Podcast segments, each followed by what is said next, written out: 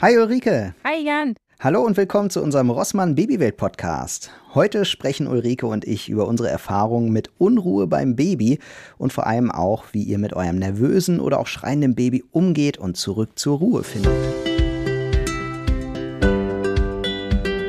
Ulrike, es ist erstaunlich ruhig bei dir. Sonst hört man immer so ein Baby äh, knötern, irgendwo rannuckeln oder so. Was ist da los? Hast du dein Baby beruhigt? Ja, also es äh, ist tatsächlich ausnahmsweise mal mit dem Papa unterwegs. Also ausnahmsweise während der Aufnahme. Es ist natürlich auch häufiger mal mit dem Papa unterwegs. Aber ähm, jetzt kommt es ja langsam in so ein Alter, wo es auch äh, nicht mehr ganz so viel schläft und ähm, etwas unruhiger ist. Und deswegen ist es jetzt damit unterwegs. Ähm, aber äh, trotzdem ist es ja auch so, dass ähm, wenn man jetzt an die Unruhe an sich denkt, damit jetzt auch nicht unbedingt die Unruhe gemeint ist, die ein waches Baby äh, von sich gibt, sondern tatsächlich eher so äh, ein Baby, was ja nicht ganz zufrieden ist. Ne? Ähm, mhm. Da kann ich ja tatsächlich jetzt auch wieder ganz frisch erzählen. Das vergisst man ja so schnell, wenn man, wenn die Kinder wieder älter werden, wie das so ist.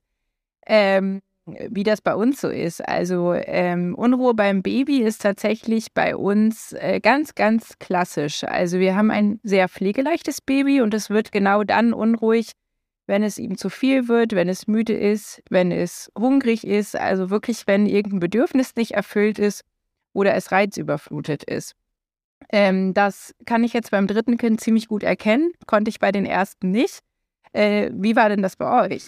Ja, also genau das ähm, haben wir auch sofort beobachtet. Also bei unserer ersten Tochter, witzigerweise war das sehr, sehr passend. Da haben wir immer sehr darauf geachtet, dass wir jetzt nicht, ähm, weiß ich nicht, in die überfüllte Innenstadt ähm, laufen hier oder sowas, weil es da zu wuselig, zu voll ist. Ähm, so, und die ist auch, äh, das war sehr passend, weil die nach wie vor immer noch so ein Kind ist, was auch mal so Ruheräume für sich äh, beansprucht und das auch für sich braucht. Und ich glaube aber, das gilt für jedes Kind. Also ähm, wenn wir hier mal so über irgendein Schützenfest oder so laufen und ich sehe dann da so Leute mit Neugeborenen lang ähm, tigern, das macht jeder nach seinem Ermessen. Ähm, Ne, das will ich gar nicht verurteilen oder so, aber für uns wäre das eigentlich nie in Frage gekommen, mit so einem Baby in so überfüllte ne, oder womöglich noch ein Kaufhaus oder so, wo es ganz laut ist oder so. Also das haben wir immer versucht zu verhindern, ähm, um so ein bisschen Ruhe reinzubringen. Ich muss aber auch sagen, äh, da bin ich jetzt auch selbstkritisch, da wo wir das am meisten gemacht haben, nämlich bei unserer ersten Tochter, hat es am wenigsten funktioniert eigentlich. Weil die, die hat halt, die hat halt immer so sehr ihre Ruheräume gebraucht so und ähm, vielleicht ist die da auch einfach noch mal empfindlicher gewesen, weswegen wir das auch so extrem dann ähm, durchgezogen haben. Und ähm, da war das immer so, die, die war schnell, irgendwie, wenn es unruhig wurde oder so, hat man das schnell gemerkt, dass das auf sie ähm, gespiegelt hat, sozusagen. Merkst du das, dass deine Ruhe oder Unruhe sich auf das Kind überträgt? Ja, total. Also ähm, bestimmt nicht nur. Also ich glaube, dass es auch ein bisschen Charaktersache ist oder wenn so ein Kind äh, zum Beispiel Blockaden hat oder irgendwie mit Blähungen zu tun hat, dann glaube ich, ähm, ist es unabhängig von der eigenen Ruhe, aber ich glaube, dass es ein wichtiger Aspekt ist. Und ich merke jetzt, beim dritten Kind tatsächlich bin ich ähm, einfach tiefenentspannt, was so die ganze Entwicklung angeht, im Sinne von, ich weiß, dass sie am Anfang irgendwelche Babygeräusche machen, ich weiß, dass sie am Anfang Atemaussetzer haben können, ich weiß, dass sie auch mal brüllen und man kriegt nicht heraus, was sie haben. Und dadurch, glaube ich, habe ich so eine Ruhe, ähm, die sich auf jeden Fall auch auf mein Kind überträgt, weil ich ähm, mhm einfach merke, äh, zumindest, dass ich dann auch schnell beim Kind wieder Ruhe herstellen kann. Also herstellen klingt jetzt so blöd, aber eben es beruhigen kann, ähm, indem ich es nehme, weil ich in den allermeisten Situationen mittlerweile entspannt bin. Ne, also so ein mhm. klassisches, mhm. klassisches Beispiel ist ja zum Beispiel, ähm, das hat mich beim ersten Kind total gestresst, das Baby, das im Auto weint. Liegt in seiner Babyschale und ist unruhig und du sitzt und denkst, ja, ich muss jetzt aber diese Autofahrt machen. Was mache ich denn? Beim ersten Kind sind wir dauernd am Straßenrand angehalten, weil ich gesagt habe, ich still noch mal schnell, so, weil ich unbedingt wollte, dass das aufhört. Und ähm, das ist jetzt sowas, wo ich mittlerweile einfach sage, es ist ja auch okay, wenn so ein Baby mal unruhig ist oder sogar weint und brüllt, ähm, solange es nicht alleine dabei ist. Ne? Also es ist ja für die auch das Ventil, um zu verarbeiten, um Stress abzubauen. Ne? Also damit will ich nicht sagen, dass man irgendwie sein Kind brüllen lassen soll, aber es ist auch nicht schlimm, solange man dabei ist, es tröstet und es spürt, ich bin nicht alleine gerade so. Und deswegen sieht das jetzt bei uns so aus, dass ähm, ich dann von vorne nach hinten packe, auf den Kopf streichle und äh, mit ihr spreche und sage, du bist nicht alleine, aber wir müssen jetzt nach Hause fahren, es geht nicht anders. Und äh, witzigerweise funktioniert das genauso. Ne? Also Klar, wenn sie mal irgendwann wirklich vor Hunger total brüllt, dann würde ich auch anhalten und sagen, okay, ich muss sie jetzt erstmal stillen. Aber so dieses unruhige Meckern ähm, kann ich mittlerweile einfach viel, viel besser aushalten, weil sich eben ja bei mir da was verändert hat. Wie ist das bei euch? Ja. Also ich kann das total gut nachvollziehen, weil ich glaube, die, dass ähm, die eigene innere Unruhe, äh, die eigene innere Ruhe, so rum, oder auch Unruhe, nur in die andere Richtung, ja. ähm, sich total überträgt. Und das ist etwas, das kann man zum Teil ähm, trainieren, glaube ich, und da kann man auch was für tun. Ähm, und zum Teil halt aber auch nicht, weil was macht man gegen Unsicherheit beim ersten Kind? Die ist nun mal da und die ist auch vollkommen okay und die kann man äh, auch mit offenen Armen empfangen, so eine Unsicherheit und einfach mit umgehen. Das ist vollkommen in Ordnung. Ähm, aber man kann eben nicht, äh, man kann das nicht wegtrainieren oder sowas. Äh, ich habe mal ein Seminar gemacht das war äh, oder ein Workshop äh, zum Thema Personalführung äh, und da das war so das Spiegelbild Pferd. Und da dachte ich vorher so, was wollt ihr denn jetzt von mir? Und dann bin ich aber, war ich halt irgendwie offen dafür und bin dann hingegangen und hab's mal gemacht. Und das war irgendwie so, man musste ein Pferd führen ohne Leine und oder ohne, ich weiß nicht, wie das dann da, beim Pferd heißt das glaube ich nicht Leine, ähm, also ohne Seil irgendwie das Pferd führen und so. Und dann hat man dem Pferd so Aufgaben gegeben, die das Pferd machen sollte und so. Und das war total spannend, weil die Pferde wirklich auf die innere Haltung von einem selbst reagieren. Also die äh, sind ein direktes Spiegelbild. Das funktioniert total krass. Da ist äh, ein Kollege hingelaufen ähm, in, in die in diesen äh, Bereich rein und der war sehr unsicher irgendwie und das Pferd hat sich, aber man hat es nicht gesehen, ne? so, also es war nicht, nicht zu erkennen, hat ganz ruhig sich bewegt und so. Das Pferd hat sich umgedreht, ist weggerannt. So, wow. also ne, direktes Spiegelbild. Und das hat mir irgendwie gezeigt, wir strahlen immer zu jeder Zeit unsere innere Haltung nach außen, auch wenn wir das nicht offensiv so sehen. Unsere Babys nehmen das definitiv wahr. Die, die können das noch spüren und die, die, die merken das, wenn wir nervös sind, unruhig sind da ist ja so der Klassiker, du willst morgens ganz schnell los. Ausnahmsweise ist heute so ein ganz besonderer Tag, wo du mal schnell los musst und jetzt muss alles klappen. Und du machst alles wie sonst. Es passiert eigentlich gar nichts, aber das Kind brüllt wie am Spieß, was es sonst nie macht. Und das liegt eben daran, dass diese innere Haltung, der innere Stress, der ist halt da und das Kind spürt das. Und wir hatten ja auch schon die Folge äh, zum Thema Me-Time und ähm, das muss ich sagen, ist was ganz Wichtiges, wenn man sich Me-Time nimmt und äh, also Zeit für sich, wenn man äh, sich so Erholungsphasen äh, für sich einbaut. Ich glaube, dann ist man auch viel mehr ähm, in der Lage, eine innere Ruhe zu entwickeln, die man dann eben auch ausstrahlen kann. So, das ist glaube ich, ein ganz, ganz wichtiger Punkt. Genau. Aber das erzählt meine Mutter mit einem Schreibaby. Ja. Das ist natürlich, ja. ne? Also ich finde, äh, klar, also ich sehe das genauso, habe ich ja auch vorhin gesagt. Aber ähm, ich glaube, wenn du dann in so eine Situation kommst, dass du ein Baby hast, das eben ununterbrochen unruhig ist und du auch quasi alles ausgeschöpft hast, erstens ist es, glaube ich, auch ein Teufelskreis, weil ähm, das, also ich kenne das zum Beispiel von meinen Kindern, ne, also meine Tochter jetzt, die ist wirklich die Ruhe in Person. Also das ist unfassbar. Ich sage oft zu meinem Mann, ich weiß nicht, womit wir die jetzt noch so verdient haben, weil die wirklich, die ist immer ruhig und nur, wenn es so absolut zu lange dauert beim Stillen oder sie völlig übermüdet ist, was zum Glück nicht so häufig vorkommt, dann wird sie auch mal lauter.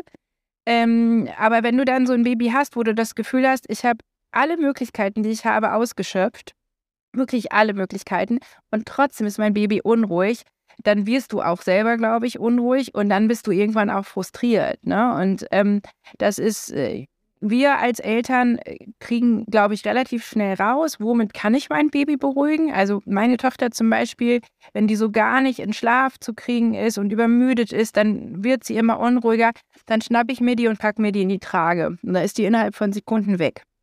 Ne? Es gibt ja aber auch Babys, die mögen das nicht. Ne? Die brauchen Schnuller zum Beispiel. Ne? Meine Kinder nehmen ja alle keinen Schnuller, die lutschen dann lieber an ihrem Zeigefinger ähm, oder ähnliches.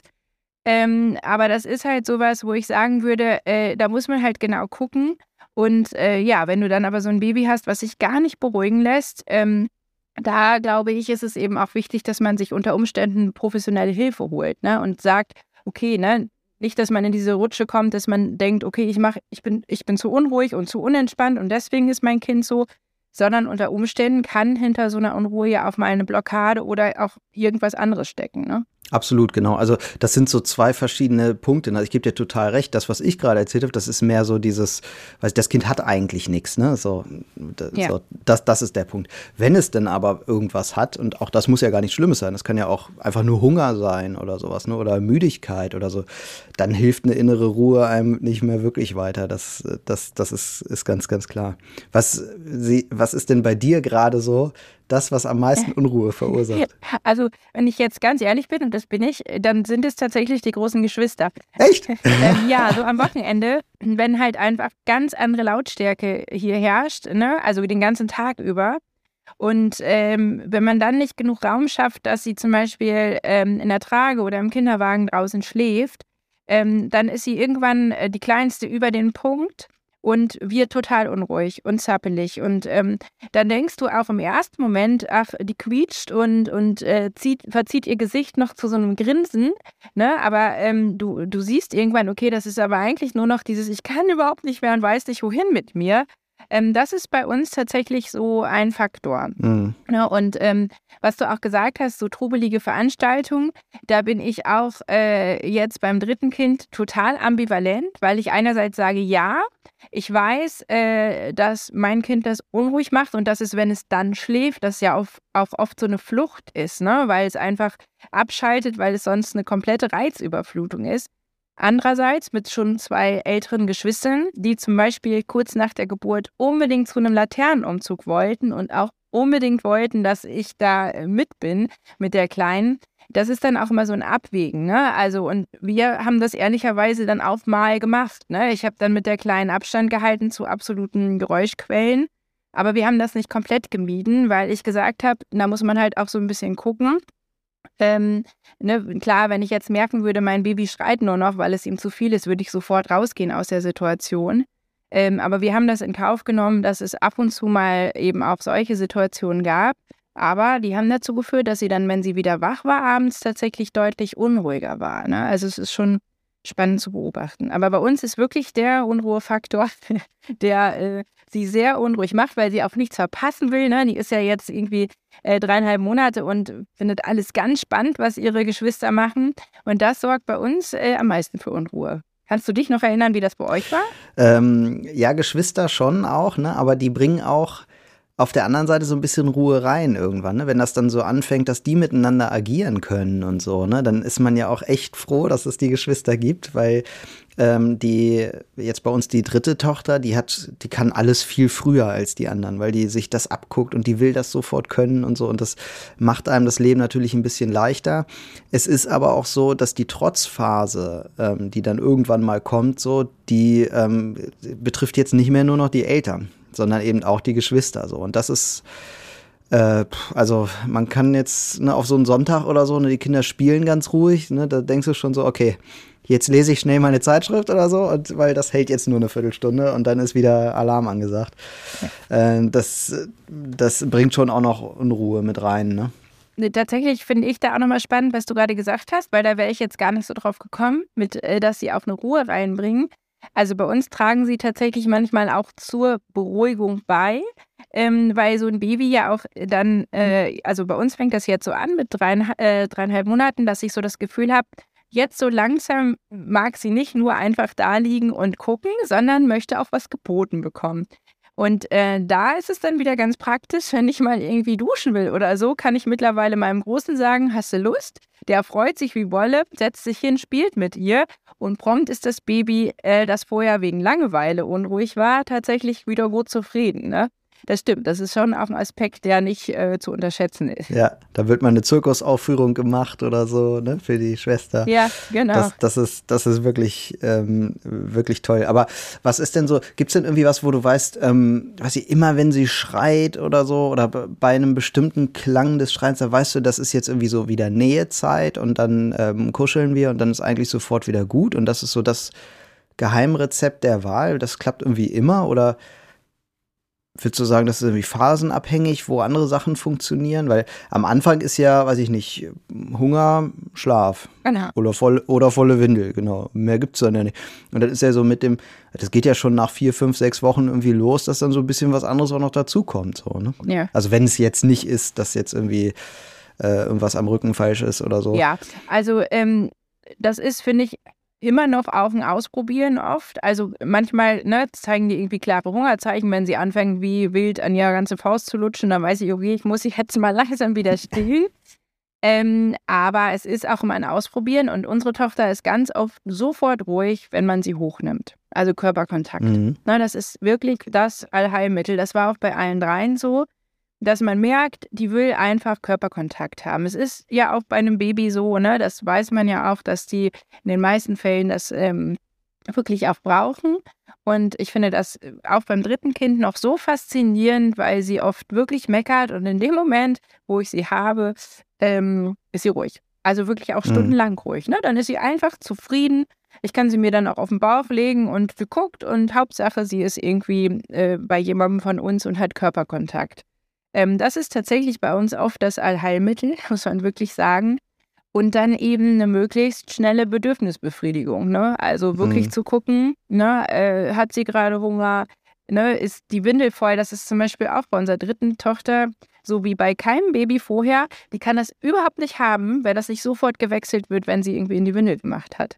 Also die wird richtig äh, garstig, du merkst, es stört sie so massiv.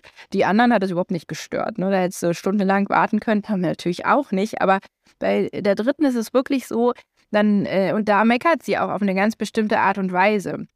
Und das ist halt das, was man, finde ich, auch mit der Zeit irgendwie gerade als Mama und Papa rauskriegt, ähm, dass es irgendwie wirklich zu erkennen ist. Ne? Mhm. Das braucht einen Moment. Also wenn man da als gerade als Erstlingsmama am Anfang davor steht und sagt, okay, ich erkenne da überhaupt nichts, ist das völlig normal. Äh, aber ich finde, dass man auch beim ersten Kind irgendwann hat man so ein bisschen raus, Ne, auch ist das jetzt nur ein Meckern, weil hier zum Beispiel oder ihm zum Beispiel langweilig ist oder hat das wirklich gerade ein Bedürfnis, was unbedingt sofort äh, befriedigt werden will. Ne?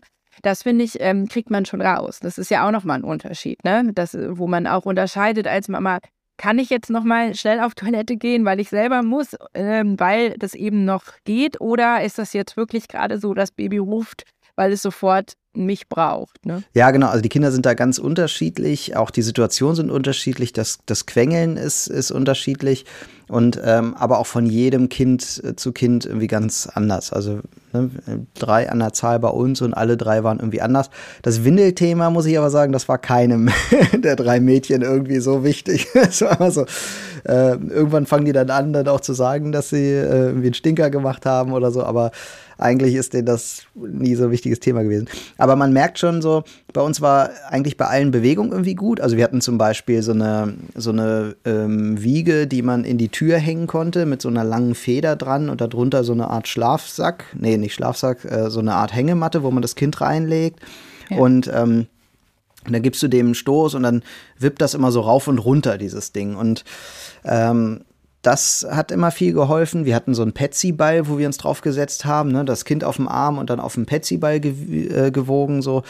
Ähm, solche Dinge haben bei uns immer ähm, Wunder gewirkt irgendwie. Das hat bei allen dreien ganz gut funktioniert. Ja, Bewegung, ne? Weil das so ein bisschen ja auch an die Bewegung im Mutterleib erinnert. Ja. Ja, das kann ich mir auch gut vorstellen. Also das ist ja. Ähm, ja. Deswegen ist ja auch die Trage so, ne? Also dieses, das ist ja immer mein äh, äh, Tipp äh, äh, zum äh, für Papas so, ne? Weil du halt, äh, du kannst ja nicht stillen oder so als Beruhigung. Und da ist immer so, dass äh, das Mittel der Wahl dann die Trage. Das Kind in die Trage und dann los. Es gibt Kinder, die mögen das nicht, aber ich habe ich wirklich selten erlebt. Also das, was ich so wahrnehme, ist, dass die meisten Kinder das total toll finden, in die Trage und dann halt aber auch nicht aufs Sofa setzen oder irgendwie stehen bleiben, sondern dann bewegen. Irgendwie am besten Kind in die Trage, Jacke äh, an und dann rausgehen oder ja. so und dann spazieren gehen. Ne? Das, das hat immer sehr, sehr gut funktioniert, weil es ist auch wieder dieser Effekt, ne? es, es schaukelt irgendwie wieder, ne? es ist dieses Mama-Bauchgefühl wieder, man ist ganz, ganz eng ähm, am, am Papa, an der Mama dran. Und äh, das bringt auch immer ganz, ganz viel. Und unsere jüngste Tochter, die war sogar so, dass sie dann irgendwann so mit der Kraxe wandern oder so richtig toll fand. Also das, ja. das fanden die anderen immer so total blöd und dem war das viel zu langweilig, aber die fand das richtig toll. Also Kraxe, ne, so ein Rucksack, wo du das Kind reinsetzen kannst dann. Und äh, das fand die enorm gut. Die ist so gerne gewandert mit uns. Ja, wo du gerade nochmal gesagt hast, äh, auch einfach in die Trage packen und losgehen. Da ist mir noch eingefallen, was mich zum Beispiel tatsächlich selber in Unruhe versetzt, und zwar viel mehr als ähm, wenn ich zu Hause bin, ist, wenn das Kind unruhig wird und ich bin nicht zu Hause. Also ich bin irgendwo und habe das Gefühl, mich beobachten auch Menschen. Ähm, da geht es mir viel schneller so, dass mich das stresst, dass mein Kind gerade irgendwie unruhig ist oder vielleicht sogar weint, ähm, weil man immer noch das Gefühl hat, okay, ich will hier niemanden belästigen oder auch, oh Gott, was denken die anderen Leute? Ähm, also ich kann mich relativ frei machen davon, wenn ich weiß, okay, es ist gerade irgendwie einfach so. Ähm, hast du da auch mal Erfahrung gemacht, dass dich irgendwer angesprochen hat, zum Beispiel auf die Unruhe de deines Kindes oder die Ratschläge gegeben hat? Ähm, ja, also ich habe nur einmal eine negative Erfahrung damit gemacht. Also das war auch wirklich so blöd, dass ich da auch ähm, sehr deutlich gesagt habe, was ich davon halte. das, das ist einmal vorgekommen. Ne? Also da waren die Kinder ein bisschen wild, haben da getobt irgendwie und ähm, so. Aber dass jetzt irgendwie so ein Baby schreit und mir jetzt einer vorwirft, ich hätte mein Kind nicht im Griff oder so, das gab es eigentlich nicht. Also ich glaube, das ist, also ich nehme es so wahr, dass es heutzutage schon gesellschaftlich ähm, akzeptierter ist, als es vielleicht vor Jahren noch war äh, dass Kinder halt auch einfach mal schreien müssen. Ne? Also im, im Zug sitzen und da schreit ein Kind die ganze Zeit. Klar sind die Leute davon genervt, wie die Eltern selbst wahrscheinlich auch. Ähm, aber da sagt keiner was, weil irgendwie jeder das Verständnis hat dafür und wir sollten alle froh sein, dass die Kinder da sind. So dass ich glaube, das ist mittlerweile gesellschaftlich so angekommen. Zumindest habe ich es nie anders erlebt. Ich weiß aber auch von Leuten, die es anders erlebt haben. Ich glaub, will auch nicht in Frage stellen, ob das überhaupt vorkommt, weil das glaube ich schon sehr wohl, dass das äh, auch vorkommt. Ähm, aber ich, so in meiner romantischen Welt ist das dann doch eher die Ausnahme, oder? Wie ist das bei dir? Ja, ich habe ein einziges Mal wirklich ein unangenehmes Ereignis gehabt. Ähm, da war meine mittlere Tochter schon ein bisschen älter und war irgendwie im Einkaufsladen sauer, weil sie was nicht bekommen hat und ich da auch konsequent geblieben bin. Und ähm, dann hatte sie sich wieder beruhigt und war noch so ein bisschen am Meckern. Und ähm, dann hat sie mir geholfen, die Sachen an der Kasse aufs Kassenband zu legen. Und dann hat die Kassiererin tatsächlich zu ihr gesagt, ich kassiere das nur für dich ab, also irgendwas, was auch ganz eindeutig für sie war, wenn du nicht wieder weinst. So. Und ähm, da sträubte sich bei mir innerlich alles, weil ich dachte, was ist denn das jetzt für ein Spruch? Und da fand ich so sau cool, meine ältere Frau vor mir, die war sicherlich schon zwischen 70 und 80 und die hat die Kassiererin wirklich angeschnauzt und gesagt, das ist nun mal ein Kind, die müssen auch weinen. und das fand ich so cool, weil ich dachte, okay, ich musste gar nichts machen, weil ich war auch so perplex, weil ich irgendwie dachte, was soll das? Und äh, dass dann diese ältere Frau, von der ich es jetzt gar nicht unbedingt erwartet hätte, ne, ganz zugewandt meinem Kind mit einer Selbstverständlichkeit gesagt hat, doch, das ist okay, so, ne? Ähm, und das ist, äh, das ist das, was ich so schön fand an diesem Erlebnis, dass ich dachte, es gibt, glaube ich, noch beide Seiten und ich glaube, es gibt auch oft genug die genervten Leute, die äh, gerade jungen Müttern oder ersten äh, Erstlingsmüttern ähm, wirklich auch äh, mit Blicken äh, reichen ja manchmal schon auf Zuwerfen nach dem Motto, oh, warum weint dein Kind denn? Ähm, und ich bin zum Beispiel dazu übergegangen, dass ich auch, wenn ich so Situationen miterlebe, ganz oft äh, versuche, ein liebes Wort an die Mütter oder Väter zu richten, wenn ich merke, die sind total gestresst, ne? weil irgendwie ein Kind auch einen Trotzanfall hat und äh, ganz oft sie denken, okay, was denken die anderen Leute? Dann eben zu ermutigen, zu sagen, ja, das können wir auch, ne? Oder dass ich auch zu meinen Kindern sage, äh, die dann sagen, was macht das Kind da? Dann sage ich, ja, das könnt ihr auch ganz gut so, ne? Das gehört dazu, ja, wenn man ein Kind ja. ist. Dann müssen die Mamas und Papas ganz schön gucken, wie sie das Kind wieder eingefangen kriegen. So, ne? Weil ich denke, ja. das ist schon auch was, wo wir uns als Eltern gegenseitig unterstützen können, ähm, indem wir eben Unruhe beim Baby insbesondere, aber auch bei ähm, kleineren Kindern und auch größeren Kindern auch als ähm, etwas wahrnehmen, was normal ist, was dazugehört, ähm, wo eben auch die Babys und Kinder in dem Moment ja auch irgendein Problem haben, ne? was sie nicht gelöst bekommen als, also anders gelöst bekommen als über diese Unruhe. Ähm, da finde ich, müssten wir uns wirklich bestärken, zusammenzuhalten und das anzunehmen und da gemeinsam durchzugehen auch. Ne? Absolut, weil wir so dabei helfen. Also wir können äh, als dritte Person, die das zufällig mitbekommen, äh, da, dabei unterstützen, indem wir die dabei helfen, die innere Ruhe der Eltern von außen wieder herzustellen. So. Ja. Also indem wir einfach ein Signal geben, ist doch nicht schlimm, kennen wir selber. So und das hilft die innere Ruhe der Eltern wieder aufzubauen. Genau. Und das ist äh, genau das, was wir quasi den anderen da vermitteln. Sollten wir uns eben auch in Situationen sagen, wo unser Baby unruhig ist. Ne? Also es gibt ja nicht umsonst diesen Begriff zum Beispiel, dass Babys auf abends diese Schreistunde haben, ne? weil sie einfach äh, zu einer bestimmten Zeit abends durch den Tag so dermaßen von Reizen überflutet worden sind, dass sie unruhig sind ganz viel stillen wollen, wenn sie stillen oder eben ganz viel Fläschchen wollen, weil sie diese Nähe brauchen. Ähm, und einfach schreien, um diesen Stress abzubauen, um sich zu regulieren, ähm, um da wieder auf so ein Pensum zu kommen, dass sie überhaupt schlafen können. Ne? Also, dass sie so, ähm, ja, und das auch zu akzeptieren und zu sagen, okay, mein Kind darf abends auch einfach überfordert sein, dafür bin ich da. Das ist natürlich super anstrengend, weil wir als Eltern abends auch kaputt sind. Aber da eben auch dieses Wissen, auch wieder, es ist normal und es ist okay und ich bleibe ruhig und sich auch selber liebevoll zu sagen, ja, es ist jetzt anstrengend, aber mein Kind darf das jetzt auch haben finde ich, das trägt irgendwie auch nochmal dazu bei. Und wenn sie dann so ein bisschen älter sind, ist es ja auch ganz oft so, dass man irgendwie ähm, ja bestimmte Hilfsmittel auch zur Verfügung hat. Ne? Also meine Tochter zum Beispiel, die beruhigt sich ganz viel selber mit ihrer Puppe, also die mittlere. Ne? Das ist so für sie ihr Ding. Und beide Kinder haben total viele Kuscheltiere. Das ist eben auch was, wo man sagen kann, das beruhigt die total, die um sich zu haben. Und das ist total niedlich, weil ich ähm, mit meinen Kindern dann nach der Geburt diese Wunderbox bei Rossmann abgeholt habe. Und da ist ja zum Beispiel auch ähm, Emil als ähm, Kuscheltuch drin, also das Schmusetuch. Und ähm, die haben dann immer, wenn das äh, Geschwisterchen am Anfang unruhig war, gesagt, Mama, äh, wo ist das? Und äh, haben es auf sie gelegt und gedacht, okay, vielleicht hilft es ja. Das ist so ganz niedlich, weil ähm, sie eben dadurch zeigen, okay, sie wollen auch helfen und gucken, und das kann eben später auch so sein, ne? dass sie sagt, das wird jetzt mein Kuscheltier, ähm, das mir zur Beruhigung selber hilft. Ne? Also, ja. Wie ist das bei deinen Kindern? Haben die da irgendwie Rituale oder irgendwas, wo du sagst, das beruhigt sie immer? Ähm, ja, das funktioniert natürlich erst ab einem gewissen Alter, also jetzt nicht im Babyalter, wobei ich das fast äh, mal ausprobieren würde. Ich habe äh, irgendwann eine Klangschale gekauft. Also die ähm, Situation ähm, ist bei uns beim Armbrot äh, so. Ich glaube, jede Familie kennt das mit mehr als zwei Kindern oder mit mehr als einem Kind.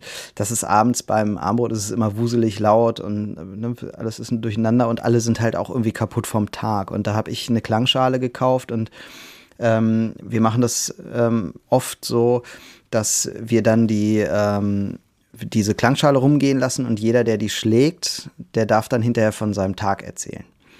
Das heißt, äh, ne, man schlägt die Klangschale, man wartet ja dann so lange ganz ruhig und hört einfach nur zu, bis man den Ton nicht mehr hören kann. Und dann erzählt die, die Person, die geschlagen hat, dann eben von dem Tag. Und dadurch hat man auch so einen sortierten Abendablauf. Ich glaube, also man muss sich Rituale selber bauen, so wie wir das jetzt beim Armbrot halt gemacht haben, sich so Dinge überlegen, was könnte funktionieren, also wo liegt das Problem, was wir irgendwie lösen wollen ähm, und wie könnte man darauf eingehen. Ne? Ich glaube, ähm, da kann, darf man durchaus auch kreativ werden. Und ich finde, das Abendliche ins Bett bringen zum Beispiel, ne? da ist es äh, auch sehr, sehr wichtig, Rituale zu machen, also einfach die Abläufe immer gleich zu haben. Ne? Umziehen, dann Zähne putzen, dann so, dass, das, dass diese Abläufe immer gleich sind, weil das auch eine Art Ritual ist darstellt, was sehr, sehr viel Ruhe reinbringt in einem Moment, wo man sie unbedingt braucht, weil die Kinder sollen ja nicht nur ruhig werden, sondern auch sogar schlafen hinterher. Das ist ja auch insbesondere wichtig, ähm, weil das nochmal so die Situationen sind, die am meisten Stress auslösen und damit auch am meisten Unruhe, wenn man zum Beispiel in Urlaub fährt oder ähm, Verwandte besucht oder Freunde besucht mit Baby. Ähm, wenn man sich solche Rituale geschaffen hat, von denen man weiß, ähm, die beruhigen das Baby, kann man die ja auch problemlos dann anwenden um dann quasi wenigstens etwas Gewohntes zu haben in einer ungewohnten Umgebung. Ne, das wäre vielleicht an der Stelle nochmal empfehlenswert, das einfach mal auszuprobieren. Ja. ja, wir hoffen sehr, dass euch diese Folge des Rossmann Babywelt Podcasts gefallen hat. Äh, meldet euch auch gerne in der Rossmann Babywelt unter babywelt.club an und genießt viele Vorteile der kostenlosen Mitgliedschaft. Tschüss und bis zum nächsten Mal. Ciao.